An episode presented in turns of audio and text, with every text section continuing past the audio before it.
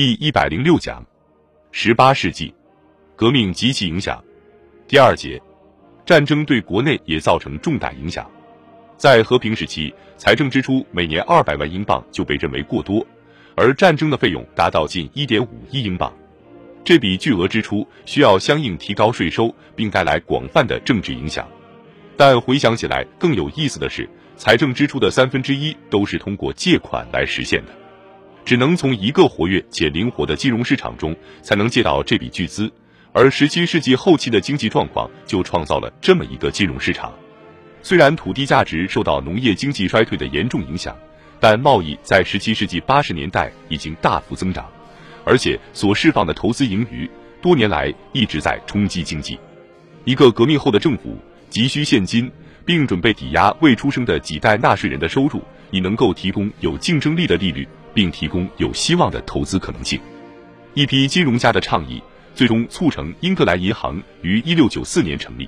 他们原则上并未做开天辟地的新事，只要战争爆发，各国政府就不得不依赖来自商界的贷款。新事物就是政治基础设施，这是这一时期特别沉重的借贷所必须的。新政权的信誉是建立在议会头衔的基础之上，如果没有明确认识到有产阶级最终会买单，那么这个政权的信誉可以忽略不计。如果没有认识到政权必须与这些阶级及其代表密切合作，那么就不存在这样的理解。国债及其所需要的一切，都是建立在这个把非法王朝、金融界和纳税公众联系在一起的重要纽带之上的。几十年里，一场接一场的战争增加了国家的债务负担，历届政府都越来越依赖贷款，而税收的主要功能通常仅仅是支付债务的利息。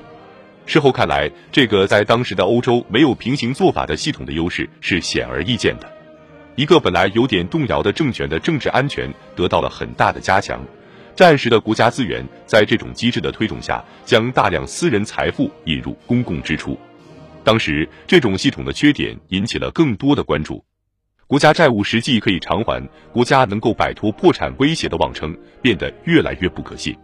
一个传统上普遍厌恶税收的社会，现在愈加焦虑，而新形式的税收使得财政部和筹款委员会 （Committee of Ways and Means） 的工作愈加困难。然而，即使在当时，也有人对新体制的无价的政治优势有清醒的认识。这源于这种体制对议会的影响，特别是对下议院的影响。因为在这个精心设计的过程中，一切都依赖议会，议会理所当然地拥有在金融问题上的权利。土地税是纳税人承担国债的基本保证，对其一次审议需要耗费一年。即使是长期授权的关税和消费税，也是经过漫长的辩论和讨价还价才得以延长和更新。预算名义上是十八世纪中叶的一项成就，当时该术语最初被使用是在亨利·佩勒姆 （Henry Pelham） 担任第一财务大臣时期（一七四三至一七五四），但他的基本特征可以追溯到革命时期。正是在一六八九年，最终确立了议会在宪政发展中的核心地位。在十七世纪，人们将该立法机构看作是过去英格兰中世纪的一种有些荒谬和令人不爽的残余，对于有效的君主制政府来说，是一种非理性的阻碍。这种政府可能完全无法行之有效。现在，议会的未来是安全的。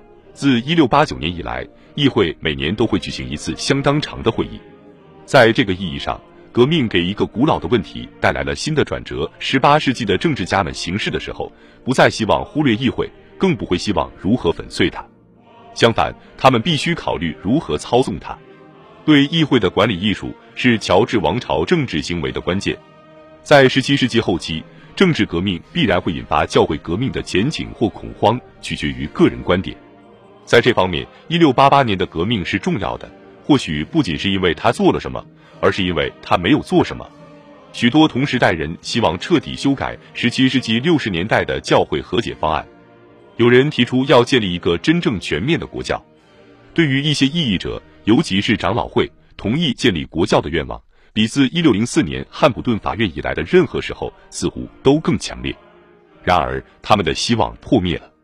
与一六六二年一样，英国圣公会的乡绅阶层不允许削弱教会的等级制和主教制。在这个时候谈论一个罗德派 （Laudian） 或高派教会的反应是不合适的，但任何与异议者真正和解的迹象很快就消失了。相反，在最近发生的事件的背景下，后者得到的好处微乎其微，仅仅得到一点勉强的宽容。一六八九年的宽容法案实际上赋予了非国教徒在英国圣公会主教许可的场所内做礼拜的自由，前提是有关人员同意三十九条 （Thirty Nine Articles） 的规定，并得到一致法案基本原则的支持。这似乎与詹姆斯二世向各类持意见者所承诺的前景相去甚远。毫无疑问，出于这个原因，淡化宽容法案的全部意义是习惯性做法。给予那些信仰被严格限定的人以极其有限的自由，这对那些抵制放纵宣言所提供的诱惑，并欢迎奥兰治的威廉的人来说，似乎是一种低廉的补偿。但这种判断在很大程度上取决于不同人的观点。对于在十七世纪八十年代早期遭受过严重迫害的异议人士来说，宽容法案提供了前所未有的法定保障。从焦虑的教徒的角度来看，维持复辟协议 （Restoration Settlement） 的实质。同样非常重要。一六六二年的祈祷书一直是圣公会崇拜的礼仪基础，直到二十世纪。但在一六八九年，它似乎提供了一个不稳定的教义平台。若没有这个平台，建立的新教可能会失去。荒谬的是，由此产生的教会排他性与英格兰在十八世纪的声誉有很大关系。那时的英格兰在野蛮世界中被视为文明社会，除了少数教派和教皇之外。接纳所有人的一个全面的国家教会，与一个受限制的宗教机构是非常不同的。后者与大量的非国教教徒共存，这种差异可能意味着一个宽容的多元社会。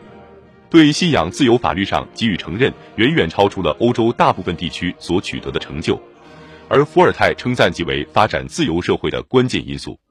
如果是这样，那在很大程度上是光荣革命的结果。这些年来取得的成就的代价是。标志着奥古斯都时代特征的社会紧张局势和政治冲突，其中最突出的是宗教机构的困境。这一时期的巨大呼声是教会处在危险中。回想起来，教会是否真的处于危险之中，似乎是值得怀疑的。对于那些梦想恢复罗德派教会的人来说，宽容显然是一种可怕的打击。但是，自由主义神学和情绪的浪潮对大多数人来说似乎无害。此外，根据宣誓法案及结社法案 （The Test and Corporation Acts），英国国教徒享有的政治权利被革命协议 （Revolution Settlement） 所完好保留。然而，这里存在一个问题：在实践中，有迹象表明，异议者能够挑战并逃避这种权利。为了满足法规的要求，许多非国教教徒遵守国教的规定，每年根据圣公会的仪式举行圣礼，但是他们在自己的会议室中进行其余的活动。这种做法。长期刺激着他们的敌人，在此期间，偶然合规的实际做法是否有所增长尚不确定。但毫无疑问，越来越明显的是，现在不信国教的小礼拜堂得到公开承认，那些参加在这些小礼拜堂举行的宗教活动的人所遵循的双重标准显而易见。此外，17世纪90年代和18世纪初的一般氛围引起了教徒们的焦虑，甚至导致歇斯底里。人们对神学思辨和自然神教的倾向进行了大量讨论，并且非常恐惧。约翰·托兰德 （John Toland） 写的《基督教并不神秘》（Christianity Not Mysterious） 是最早和最系统的推广自然宗教而反对启示宗教的尝试。该书1697年引发了就此类问题的激烈辩论。一些最严重的违反者自己就是现有的教会的神职人员。攻击三位一体主义的辉格党怀疑论者塞缪尔·克拉克 （Samuel Clark） 以及连续担任三届主教但否认主教职位和教会本身的神圣性质的本杰明·霍德利 （Benjamin Hoadley） 都只是异端精神的最突出的例子。这种精神似乎标志着英格兰早期启蒙运动的进步。高派教会对这些趋势的反应，在安妮女王的统治下达到了顶峰。当时信仰虔诚且在神学上很保守，他对这种趋势推波助澜。但这种反应的力量更多源于其他变化，其中许多与政党政治有关。保守党经常将自己描述为教会党，他们的实力很大程度上依靠他们对教会的危机感。他们还广泛吸收了边远地区圣公会乡绅的情感支持。对于后者，革命开辟的世界只带来痛苦。这段时期的战争引发了自十七世纪五十年代以来最重的直接税。对于已经受到农业萧条影响的庄园来说，对一英镑征收四先令的土地税是一项沉重的负担。此外，战争乡绅做出这种牺牲，似乎只是为了使绅士阶层的敌人受益。乡绅阶层包括商人、制造商以及在斯图亚特晚期的商业和金融扩张中最活跃的有钱人。这些人似乎往往是宗教异议者，除了间接税之外，几乎都逃脱了其他税收，并且总是追随辉格党的政治理念。新旧政党制度之间的联系有时很脆弱。安妮统治时期的新托利党党员。通常来自具有清教徒或辉格派背景的家庭，他们的领导人罗伯特·哈利 （Robert Harley） 就是这样的人。另一方面，辉格党成员似乎不太可能是1679年的国家辉格党人 （Country Whigs） 的后代。他们对地位和权力的不遗余力的追求，使得他们获得了不太好的声誉，那就是把党派利益放在原则之上。但是在18世纪初，毫无疑问，党派意识十分强烈。这种意识可能在一七一零年达到了顶点，当时辉格党弹劾了保守党牧师萨谢弗雷尔博士 d 二 r c h e v r o 指控他宣扬旧的非抵抗主义。随后经常发生的动乱，清楚地揭示了革命偶然制造了政治上的不稳定。